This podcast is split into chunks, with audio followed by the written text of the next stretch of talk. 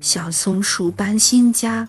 一只小松鼠和爸爸妈妈、哥哥、姐姐住在一起，时间长了。可是小松鼠觉得这么多人住在这么小的房子里太小了，也太吵了。他想一个人住，于是他出发了。他想找一个比较安静又宽敞的地方做自己的新家。小松鼠走呀走呀，看见了前面有一座房子很不错，于是他就走了进去。这座房子有两间，里面是房间，外面是客厅。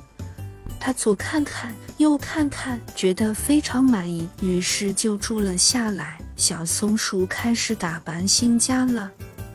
他先把家的里里外外打扫了一遍，然后又把家具重新摆放整齐，再找来一些彩带装扮了一下。天渐渐的黑了，小松鼠打起了哈欠。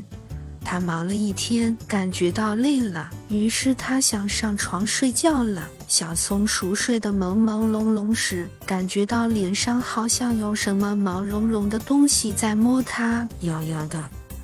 他睁开眼睛一看，一只大狮子正用手摸着他的脸，怒视看他，吓得小松鼠一骨碌从床上滚了下来，连跑带爬逃了出来，耳边树叶沙沙地响。他害怕极了，想起了妈妈。